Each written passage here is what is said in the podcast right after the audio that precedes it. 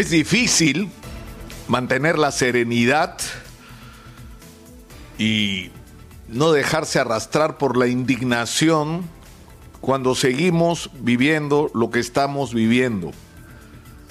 Cuando todavía nuestra clase política, y habría que incluir en este rubro a parte importante del mundo empresarial, no termina de entender que lo que estamos viviendo es la más profunda crisis, no solo sanitaria y económica, sino social de nuestra historia. Y que el fenómeno de Pedro Castillo, más allá de la expresión política que significa, es también una manifestación del hartazgo que hay en este momento en inmensos sectores de la sociedad peruana, porque ocurre que la gente no da más. No da más porque la pandemia nos está matando. Y si el Perú decide que a partir del 28 de julio todo seguirá como está con correcciones o se producirán cambios radicales, para que eso ocurra vamos a, vamos a necesitar un país donde la gente está viva y tiene esperanza.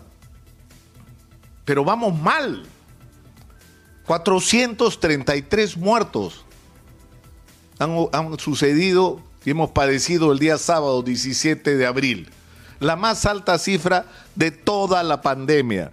En un contexto en el que no tenemos las vacunas que deberíamos tener desde diciembre del año pasado, que no tenemos el oxígeno y que tenemos no está distribuido de la manera adecuada y sigue permitiendo la especulación y los negocios sucios por debajo de la mesa y no termina de activarse el primer nivel de atención que es indispensable para la atención temprana de pacientes. Entonces uno se pregunta, ¿en qué idioma hay que decirlo? ¿Cómo, cómo puede uno entender que el candidato del partido al que pertenece nuestro presidente proponía cosas audaces para hacer y el presidente que es del mismo partido no las haga?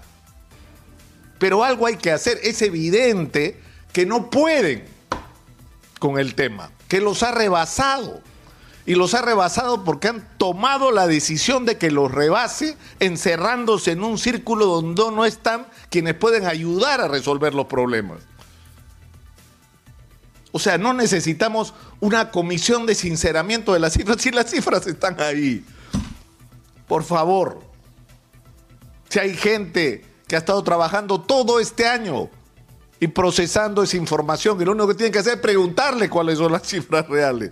No tienen que formar una comisión de sinceramiento. ¿Dónde se ha visto eso? Por Dios. Está claro lo que hay que hacer. No pueden con lo de las vacunas que convoquen al comando vacuna. Que si le hubiéramos hecho caso el año pasado, hoy estaríamos mejor que Chile en términos de vacunación. Y no se hizo, entonces traigámoslo para acá. Démosle la tarea. Pero además dejemos de soñar. Es decir, no va a ocurrir que porque se le otorga a los privados la posibilidad de traer vacunas van a venir. No es así. Lamentablemente no es así. Ojalá fuera así. Tan fácil. Permito que los privados traigan, entonces van a llegar las vacunas. No va a ocurrir eso. ¿Por qué? Porque los estados le han comprado a los laboratorios y los laboratorios no le están vendiendo directamente a los privados, sino a los estados. Y el problema es que hemos llegado tarde y estamos atrás en la fila. Nuestros contratos se van a ejecutar a partir del segundo semestre de este año con suerte y del próximo año, en la mayor parte de los casos. Estamos en una situación de la que tenemos que salir porque estamos atrapados. Necesitamos esas vacunas. Y hace rato que se ha dicho que no solamente hay que usar a la gente adecuada para negociaciones más audaces con los laboratorios, y si vamos a tener que pagar más, pues tendremos que pagar más y después le pasaremos la cuenta a quienes nos han estado gobernando y han hecho las cosas mal.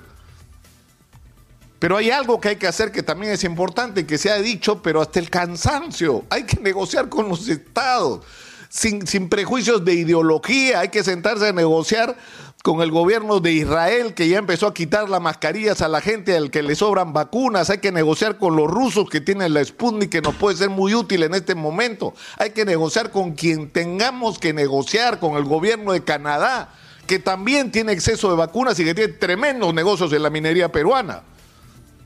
Y lo mínimo que podrían hacer es ayudar al país ¿no? Con el que muchos de sus empresarios están enriqueciendo a resolver un problema sanitario tan grave como el que estamos viviendo. Pero hay que ser audaces en esto y para eso necesitas a la gente adecuada. Y en el tema del oxígeno es increíble que sigamos semana tras semana repitiendo lo mismo y que siga ocurriendo que la gente... ¿De qué creen que se han muerto estas 433 personas? Y la cifra es la oficial. Porque en este momento la cifra de muertos bordea y supera el millar de personas. La mayor parte de las cuales mueren en su casa asfixiados. Porque de eso se está muriendo la gente. Porque no hay acceso al oxígeno. Porque se acaba el oxígeno en los, hospitales. Porque se tiene que morir la gente en, Talara para que corran a abastecer el hospital y a poner las plantas que debieron poner hace meses. Porque ahí también hay un problema de decisión. Una vez más, la ley de salud y la legislación peruana y la constitución autorizan al Estado peruano que en una situación de emergencia como la que estamos viviendo, de emergencia sanitaria y de epidemia, el Estado tome el control de todos los recursos públicos y privados para ponerlos al servicio del enfrentamiento de esa crisis. ¿Y eso qué significa? Que el gobierno a través del MINSA tiene que tomar el control de las plantas de oxígeno y de la distribución de oxígeno medicinal en el Perú. Y yo digo, encargarle a las Fuerzas Armadas el tema logístico de distribución del oxígeno. Y que no solamente permita abastecer a los hospitales, sino permita abastecer a la gente que en sus casas está sufriendo y vendiendo lo que no tiene para poder comprar oxígeno y que sus parientes no mueran asfixiados. Y que por supuesto esto hay que incorporar la adquisición de plantas, para la cual se necesita también no solo activar todas las posibilidades de desarrollar plantas, como en el caso de la Universidad Católica y la UNI, pero bien hecho, bien hecho, con la gente adecuada, sino comprar plantas en aquellos lugares donde sea posible adquirirlas en este momento. Pero hay que hacerlo ya. Y finalmente la activación del primer, eh, o sea, hemos vivido un campeonato de quien prometía más eh, eh, primeros niveles de atención activados, mil, mil doscientos, mil quinientos, todos en la campaña electoral han ofrecido, bueno, hay que hacerlo ahora, pues. Agárrese, presidente Sagasti, la propuesta de cualquiera. Y de una vez hay que activar ese nivel, pero, pero sobre todo, porque en todos los casos nos enfrentamos a lo mismo, a la necesidad de reclutar a aquella gente, porque acá esto no es un tema de ideología. ¿Qué diablos importa si eres de izquierda, de derecha, si eres capitalista, socialista? ¿Qué diablos importa? De lo que estamos hablando es de la vida de la gente. Y hay que recurrir a todos los que puedan ayudar y colaborar en resolver este problema. Hay que integrar en los barrios a las organizaciones vecinales, a las iglesias, a los municipios, a las ollas comunes, a los comedores populares, a todos los que puedan ayudar a activar el primer nivel de atención, por supuesto, alrededor de las postas médicas y centros de salud, pero también ocuparse de la alimentación de la gente y reconocer lo que está pasando, por favor. ¿Por qué creen que la gente invade Lomo Corvina como lo hizo la, semana pasada en el Morro Solar? Porque no dan más. Y la solución no es meterle bombas lacrimógenas y barrerlos a palazos. Porque este tema va a reventar en otro lado la próxima semana. Porque hay un problema de fondo ahí que es un problema social, esa gente tiene que ser empadronada, esa gente hay que darle un lugar donde vivir. Hay que ofrecerle alternativas y no solamente hacer como si el problema no existiera sacándolos de ahí para que no volvamos a pensar en él como lamentablemente ha ocurrido por décadas. No damos más, presidente Sagasti. No damos más.